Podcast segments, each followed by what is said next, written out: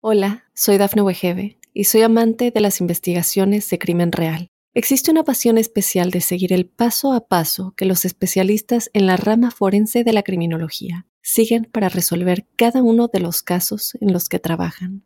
Si tú, como yo, eres una de las personas que encuentran fascinante escuchar este tipo de investigaciones, te invito a escuchar el podcast Trazos Criminales con la experta en perfilación criminal, Laura Quiñones Orquiza en tu plataforma de audio favorita. Óyenos audio. Angélica Briseño salió de Venezuela rumbo a Estados Unidos con muchísimos miedo e incertidumbre ante lo que le depararía a este país. Sin embargo, sabía que iba a existir el momento en el que una oportunidad le iba a abrir las puertas del éxito. Y así fue. En pocos años, Angélica se ha convertido en la agente de bienes raíces más exitosa del estado de Georgia. Acompáñenme a conocer la historia de éxito de esta mujer carismática que va a servir de inspiración para todos nosotros. Hola, mi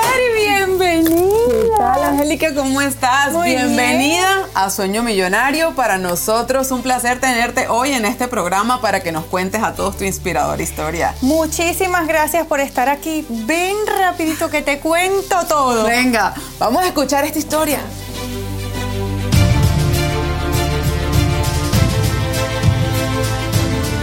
puedo decir que llegué a comerme el lugar, porque yo siempre a donde llego digo, si lo voy a hacer, lo hago bien. Te voy a responder con qué no tiene Angélica, y Angélica no tiene miedo. Yo descubrí que no hay límites, que no hay, no hay ningún límite, que necesitas que los demás también sobresalgan como tú, porque para que tú llegues arriba necesitas que los demás también se impulsen.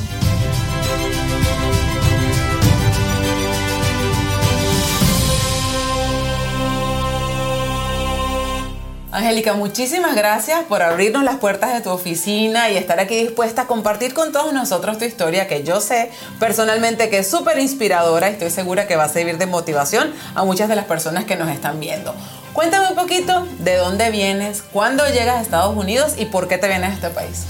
Con mucho gusto. Primero que nada, soy yo la que está agradecida contigo por tomarme en cuenta para esta entrevista. Es muy importante para mí, precisamente porque es un sueño a donde he llegado ahorita y a donde pensamos llegar, especialmente desde donde venimos. Claro que sí, te cuento. Yo vengo de Venezuela. Eh, hace siete años llegué aquí, a este país también llena como de expectativas, de miedos especialmente. Yo no hablo el idioma, eh, lo que yo estudié en Venezuela, pues allá es nada, con temores, ¿no? Sin embargo, siempre con la esperanza de que en algún momento se iba a dar la oportunidad que yo necesitaba. Y desde siempre te cuento, yo he tenido en la cabeza no dejar nunca pasar las oportunidades. No creo que no se repitan, pero sí creo que es importante agarrar el tren que te toca, porque si no viene otro y... Se lo lleva. sí, entonces, pues sí, yo llegué hace siete años a Orlando. Me encantó vivir allá, honestamente, pues tengo mucho que agradecer a, a cómo me recibieron allá, a cómo me desarrollé como persona, porque allá especialmente crecí como humano. Nos tocó llevar mucho trabajo y eso te hace fuerte, ¿no? Te enseña a valorar cada centavo que tú vas recibiendo y además cada mano que te van dando. No es lo mismo llegar a un país a donde tú no conoces a nadie ni conoces nada y que nadie te abra las puertas a llegar a ese mismo país o algún otro y que tengas una mano que te diga yo no tengo cómo ayudarte económicamente, pero dame la mano y tú no vas a estar sin techo. Dame la mano y tú no vas a estar solo eso uno lo va aprendiendo a valorar. Quizás en tu país tú dices, bueno, pues aquí todo el mundo te conoce, aquí todo el mundo te ayuda, pero aquí no, aquí el que lo hace, bueno, se convierte en alguien especial para ti. Y así fue creciendo mi familia aquí. Ah, mira, cuéntame, cuéntame, cuéntame de ese inicio, cuéntame de esa llegada cuando decides, me voy de Venezuela a Estados Unidos, llego a la ciudad de Orlando ¿Con quién te viniste? ¿Cuánto dinero traías? ¿Cómo era tu situación en ese momento? Llévame a ese momento en el que llegas acá. Bueno, cuando nosotros decidimos irnos de Venezuela, ya la situación en Venezuela se estaba empezando a poner ruda. Mis padres no tenían visa y eso era otra cosa que me generaba un temor, pues, terrible. El, el, pensar cuándo volvería a ver a mis padres, pero no me detenía, porque yo tenía la certeza de que los iba a volver a ver. Claro. Y de que si yo estaba aquí, tenía la oportunidad de trabajar fuertemente para volverlos a ver. Y así se iba a dar. De hecho, gracias a Dios así se dio. Nos vinimos para acá, mi esposo, mi niña y yo. Y aquí estuvimos en Orlando, te digo, los dos primeros años. Allá me recibió la amiga de una prima. Okay. Una persona que es, pero súper especial para mí, se llama Rita y ojalá que ella en algún momento pueda ver la entrevista para que ella pueda saber el profundo agradecimiento que yo tengo hacia ella. Eh, Rita nos alquiló un espacio de su casa porque pues no lo estaba haciendo, no lo estaba alquilando, pero se dio la oportunidad de que nosotros llegáramos y así pues entre todos trabajamos para todos. Pero ella se convirtió en la abuela de mi hija. Fue una cosa maravillosísima. Eh, Rita nos enseñó muchos lugares, a, a, dónde ir para hacer ciertas cosas, las vacunas de la niña. Tú sabes, ¿no? Cosas que de pronto uno solito le cuesta más, lo claro. hace porque aprendemos a hacer las cosas que necesitamos, eh, pero pues nos cuesta más solo. ¿En qué trabajabas? Cuéntame. Bueno. Tu primero trabajo. Cuéntame de ese primero trabajo Bueno, porque ese tema siempre me interesa. Sí, bueno, mi esposo trabajó eh, como mecánico siempre desde que llegó Ok. y yo empecé a trabajar en un call center. No sabía nada de hablar por teléfono ni de... Pero siempre he tenido como ese afán de escuchar a la gente y de... Y bueno, eso me ayudó mucho en el teléfono, ¿no? Ok. Puro español, no te tocaba inglés. Puro español, no me tocaba inglés y yo feliz, No, pues sí, felicísima. Ay, no me toca inglés, gracias a Dios. Bueno, puedo decir que llegué a comerme el lugar, porque yo siempre a donde llego digo, si lo voy a hacer, lo hago bien. Esa es No importa lo que sea, no importa, no importa. Pasé un año y terminé como, como manager del call center. Pues de ahí me pasaron a otro call center, pues allá me quedé sin trabajo, no, no hubo como buena conexión, buen feeling entre lo que sucedía y vine a visitar a mi hermana y le dije a mi esposo, "Re- coge tus cosas que nos venimos para acá. Que yo me voy para Atlanta. Si tú te quieres quedar, pues, pero aquí nos vamos a venir nosotros, aquí Mira. es a donde vamos a estar. Y bueno, ahí se me venció el permiso de trabajo y perdí el trabajo. Y embarazada, ¿qué hacía? Claro. Mi esposo agarró tres trabajos. Salía de uno, entraba, a- trabajaba en el asfalto, colocando asfalto. Salía del asfalto, entraba a trabajar en la construcción y de ahí se iba de vigilante. El pobre nada más dormía tres horas. Y yo dije, yo no me puedo quedar, mi pobre esposo no me puedo quedar. tengo que hacer.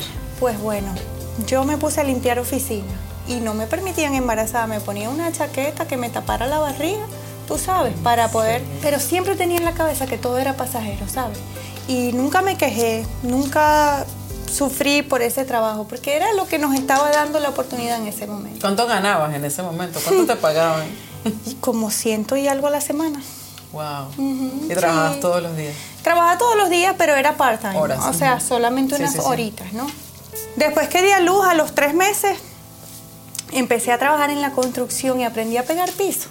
Pegaba ¿En al piso. Sí, yo, pues bueno, eso era lo que tenía y eso era lo que iba a hacer. Y te dije al principio que lo iba a hacer bien y yo era la mejor Poniendo pegadora piso. de piso. yo aprendí, a mí ni una eh, endijita se me quedaba sin cemento, eso me quedaba lindísimo. espectacular. Espectacular. Llegaba a la casa llena de pego de aquí hasta abajo, pero yo llegaba satisfecha porque el piso me quedaba bello. De la esa fue pues la manera como empecé y digamos que sin querer me llevó a este mundo, a donde estoy ahora. Hola, soy Dafne Wegebe y soy amante de las investigaciones de crimen real. Existe una pasión especial de seguir el paso a paso que los especialistas en la rama forense de la criminología siguen para resolver cada uno de los casos en los que trabajan. Si tú, como yo, eres una de las personas que encuentran fascinante escuchar este tipo de investigaciones, te invito a escuchar el podcast Trazos Criminales con la experta en perfilación criminal, Laura Quiñones Orquiza, en tu plataforma de audio favorita. Un día llena de pego, como te decía, de polvo, desde desde la cabeza hasta los pies. Mi hermana estaba comprando casa y me pidió que la acompañara a una entrevista que tenía en el banco. Y fuimos. yo, pero con una pena, con ese pego, ese polvo.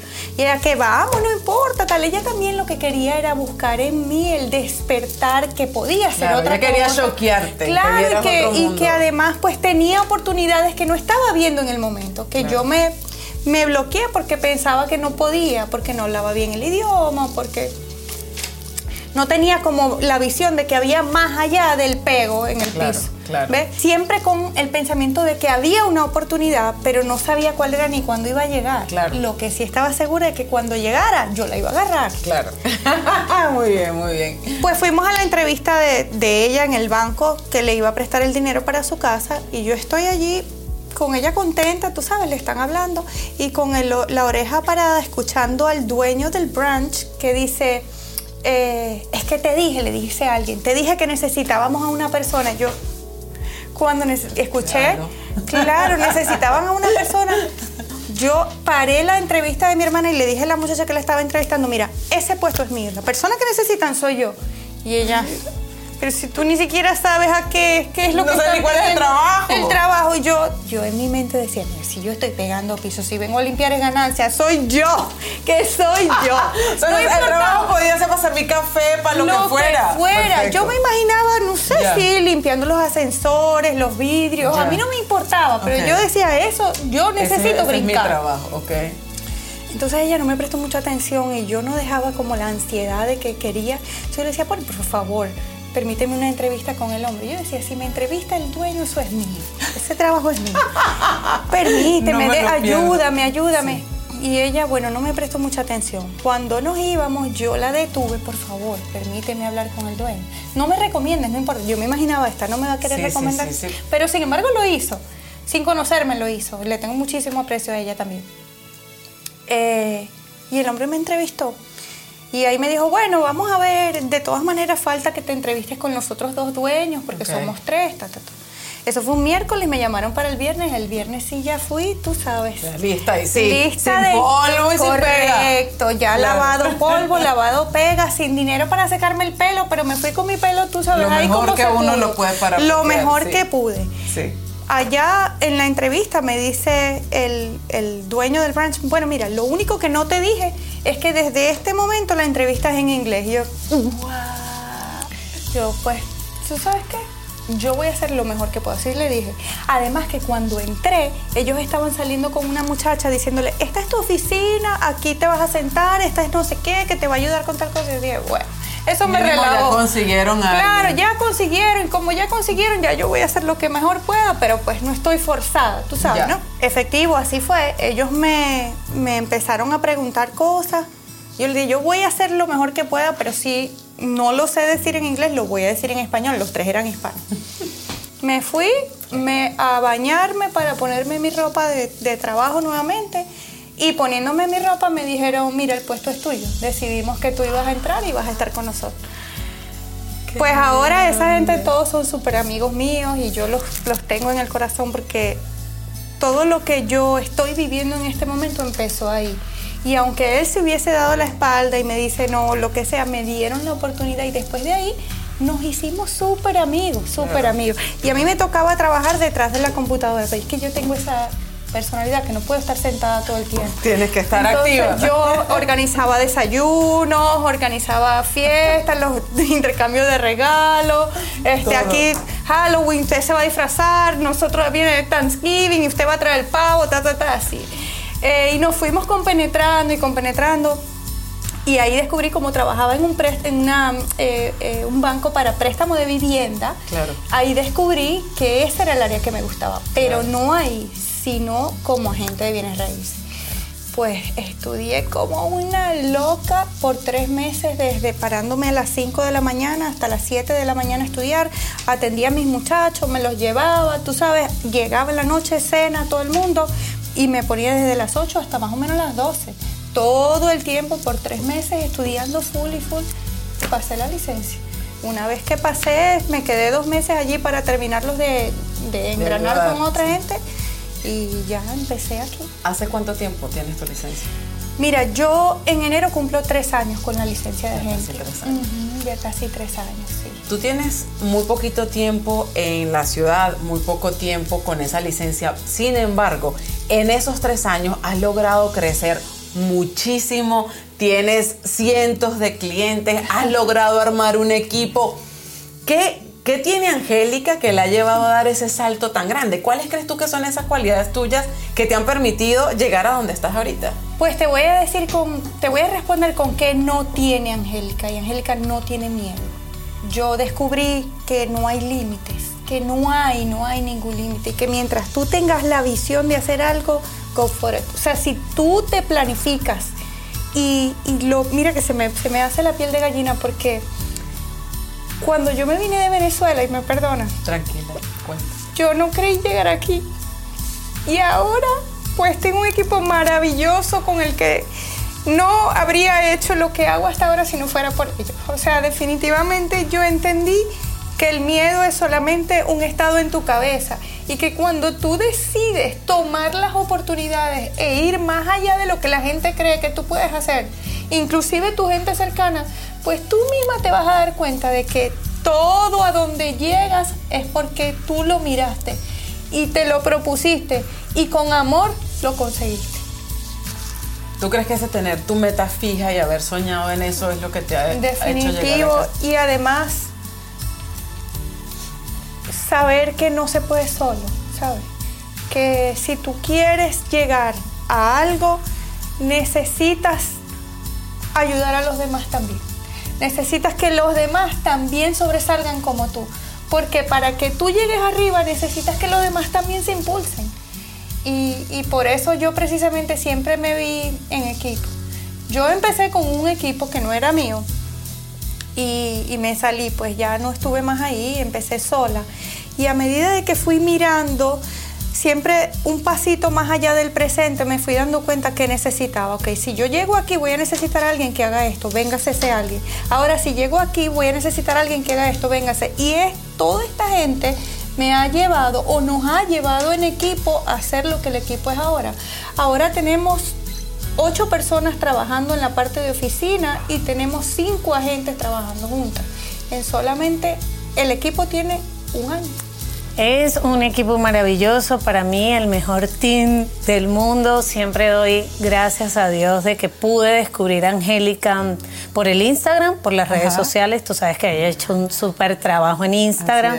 Y un día en Instagram, en la mañana, la descubrí, me tomé el atrevimiento de llamarla, me atendió. Simplemente yo digo que Dios nos estaba poniendo ahí en el camino porque ella se la pasa full y ese día me dedicó tiempo eh, no había presentado el examen, lo presenté, ella ni idea de crear Kairos Team, estaba en su cabeza pero no lo había llevado a, ejecutarlo. Y luego a los meses que pasó el examen, la llamo y me dice, vamos a vernos. Y nos conocimos, ya veníamos hablando por teléfono, nos conocimos en persona, hicimos ese clic y el mismo día que nos conocimos firmé el contrato para entrar con Kairos Team. Sea que en un año más o menos has logrado construir ese gran equipo que es el Kairos Team y vamos a estar hablando un poquito más adelante de lo que es el Team Kairos y, cómo nace el nombre y qué es exactamente lo que, lo que está buscando este grupo maravilloso de agentes. Pero a mí me sorprende mucho, Angélica, que en muy poquito tiempo has logrado que muchísima gente confíe en ti el proceso de la compra de la casa. O sea, eres una persona que tiene un carisma que logra que la gente se sienta atraída a ti y que, y que confíe en ti ese proceso. ¿Cómo es tu trabajo de customer service o, qué sientes tú cuando ayudas a alguien a comprarse una casa? No, eso es un, un súper logro. Eh, mira, yo creo que lo, que ha hecho que la gente se sienta atraída hacia, hacia mí, como a mí me hace, me atrae hacia algunas personas, es primero la honestidad. Y que la gente sabe cuando habla conmigo que yo le estoy hablando con la verdad. Porque si no puede, no le voy a decir que puede en el momento y lo voy a forzar. Lo voy a llevar a que pueda, pero le voy a explicar por qué no es el momento. Pero he tenido clientes que me dicen, mira, yo quiero esta casa porque a mí me gusta esta casa. Y yo puedo ganar esa oferta, ya tengo al, otro agente de mi lado o es hasta conocido el otro agente y si esa no es la casa que les conviene, les muestro por qué no les conviene. Así nos cueste más trabajo, pero la persona que va a vivir ahí, va a vivir ahí por muchos, años, puede ser hasta para siempre. Yo no voy a tener, hacer un negocio solamente por el momentito del negocio, porque después esa persona ya no me va a recordar con amor o con honestidad. Después que esa persona entre a donde debía estar y se dé cuenta de por qué debía estar ahí, va a decir, esta Angélica una dura. Entonces, eso es yo creo que una de las características más importantes del equipo. Friends. Now I am with this beautiful family and I'm very glad today chose me to help them to achieve this beautiful goal. Yes. So, how do you Hola, soy Dafne Wegebe y soy amante de las investigaciones de crimen real. Existe una pasión especial de seguir el paso a paso que los especialistas en la rama forense de la criminología siguen para resolver cada uno de los casos en los que trabajan. Si tú, como yo, eres una de las personas que encuentran fascinante escuchar este tipo de investigaciones, te invito a escuchar el podcast Trazos Criminales con la experta en perfilación criminal, Laura Quiñones Orquiza, en tu plataforma de audio favorita.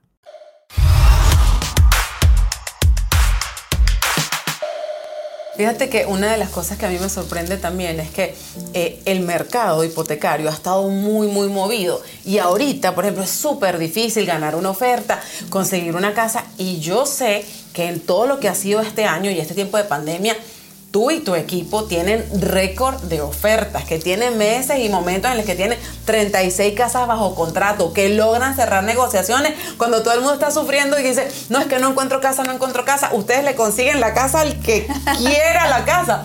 ¿Cómo hacen? ¿Cuál es la técnica? ¿Cómo han logrado eso de convertirse en unas agentes tan agresivas en el mundo de bienes raíces que tienen tantísimas casas bajo contrato? Fíjate, la negociación yo creo que todo el mundo nace como con esa chispa de negociante, ¿verdad? Lo que hay es que saberla canalizar. La actividad o lo que yo hice en el banco me enseñó muchísimo a, definir cómo podíamos atender a un cliente y a otro, cómo por dónde lo podíamos meter para ayudarlo mejor. Pero la parte de la agresividad yo creo que la, la hemos ido ganando con las experiencias. Tenemos mucho tiempo que por lo menos tenemos una casa bajo contrato semanal por lo menos una, por lo menos. Y te puedo decir que tenemos meses así. Eh, y creo eso, creo que la experiencia, el trabajo en equipo, siempre te digo, el trabajo de equipo es sumamente importante. ¿Qué viene ahora en el futuro para Angélica? ¿Cuáles son esos? ¿Dónde te ves en estos próximos cinco años? Vienen muchos proyectos, eh, viene el equipo grande. El equipo está creciendo muchísimo y siempre la, mentalidad es que al final Atlanta tenga un músculo que mueve el real estate y sea Kairos Team. Definitivamente. Y eso viene pronto, viene pronto. Eh, tal vez pues suene repetitivo, ¿no? Pero yo me siento tan orgullosa del equipo porque no es Angélica Briseño solamente. A mí me conoce mucha gente y la gente pues puede llegar al equipo muchas veces por mí pero es que si no estuvieran las personas que están en el equipo en este momento, esto no sería lo que es y no sería lo que va a ser. Y yo estoy segura, Mari, que podemos ver en muchos otros equipos que la gente entra y sale, entra y sale, entra y sale. Eso no pasa aquí. Porque la, gente, que llega, se queda, se queda. Nosotros nos esforzamos muchísimo porque todos crezcamos. Crezcamos profesionalmente, individualmente, espiritualmente y creo que poco a poco lo logramos. Y por eso a muchos clientes les gusta hacer negocio con Kairos Team y con Angélica, porque yo creo que se siente, yo creo que un poco cuando uno revisa tus redes o te ve por ahí, tú sientes la honestidad, tú sientes la chispa, el carisma, ¿sabes? Y yo creo que, que por eso la gente se siente atraída, o sea, nosotras que nos conocemos hace rato a nivel personal, yo sé que es eso, que tiene que ver con, con tu personalidad, que eres, que eres indetenible, que eres llena de energía, que nada te detiene, y creo que son cualidades que tienes que te han ayudado a estar donde estás. Quiero ahorita que aprovechemos y me cuentes, ¿cuáles crees tú que han sido una de las barreras más grandes que has enfrentado en este país? Primero te cuento que tengo que tratar de recordar un poquitico porque ya ahorita en este momento siento que no hay barrera. Que por más que alguien me ponga el pie o por más que una situación, no tanto una persona, una situación se me ponga en el camino, siempre la vamos a pasar, siempre. Pero al principio yo creo que mm, como te dije, mi mayor barrera era el miedo, ¿no? El temor a que a pensar que en el momento no hablaba bien inglés y que bueno, pues que iba a ser una, una persona que venía de otro lado, que en el momento no tenía documentos, que no hablaba bien inglés, pues no, no era posible. El miedo. El miedo es la mayor barrera, es, es lo que nosotros creamos para detener el progreso, definitivamente. ¿Qué consejo nos tienes tú para superar el miedo? Mirar más allá, creernos indetenibles, definitivamente. Creer, no solamente creer porque puede ser, no. Pensar y, e internalizar que somos indetenibles y que el idioma no es una barrera y que si es una barrera lo estudiamos y lo saltamos y ya está. Y que si de pronto hay algo cerca de nosotros que nos dice, mira, o es esa, esa voz interior que siempre te dice, ¿por qué no lo dejamos para más tarde? Porque más tarde a lo mejor lo vamos a poder lograr. Le digamos, "Tus, tú silencio, vamos para adelante.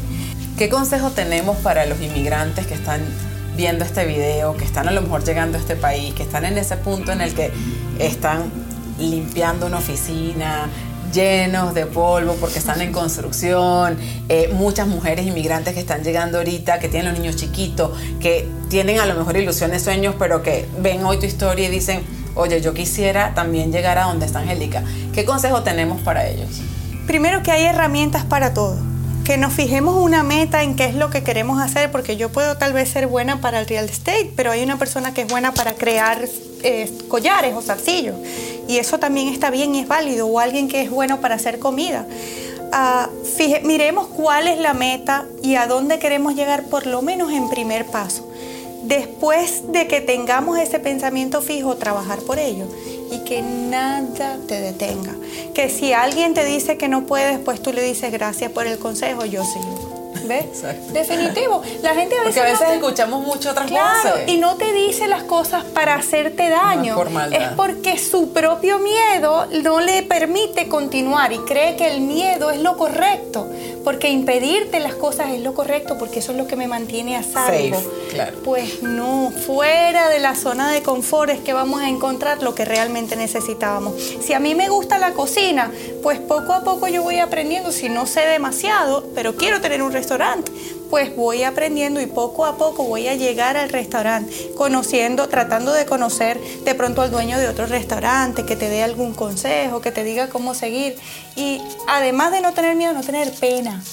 La pena, como decía mi mamá, la pena son dos letras, ¿verdad? Lo demás es nada. O sea, aquí pena no sirve para nada, porque la pena es parte del miedo que no nos permite avanzar. Así es. Fuera pena, pues una meta y trabajar por ella. Angélica, una pregunta final. Si tuvieras que encontrar una palabra que defina tu éxito en este país, atribuir alguna cualidad o una palabra que encierra todo eso que has logrado, ¿cuál sería? Pasión.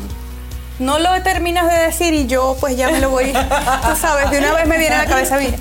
Porque cuando uno hace las cosas con pasión, realmente te tienen que salir bien. Si tú, por ejemplo, quieres visitar un lugar y vas a ese lugar como aburrido, como bueno, que sí, aquí estamos, qué chévere, pues lamentablemente no lo vas a disfrutar de la misma Total. manera como llegar y decir, wow, logré lo que quería, mira dónde estoy o mira qué es lo que tengo que hacer. Y también llegar a ese lugar. Bueno, tengo que agarrar un carro de aquí a, a Norcos. Si yo agarro mi carro de aquí a Norcos, porque al final me va a traer un buen resultado. Claro. Si tú todo lo que haces lo haces con pasión, todo lo vas a lograr.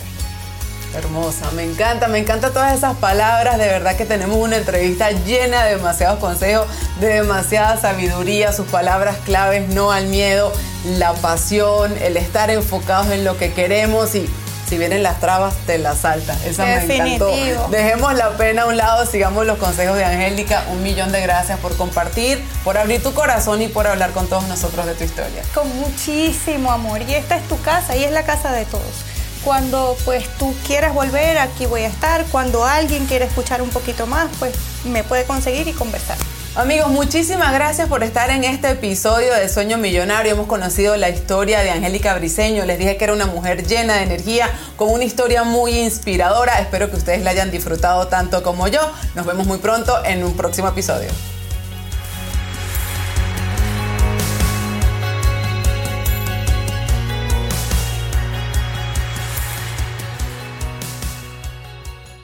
Hola, soy Dafne Wegebe y soy amante de las investigaciones de crimen real. Existe una pasión especial de seguir el paso a paso que los especialistas en la rama forense de la criminología siguen para resolver cada uno de los casos en los que trabajan.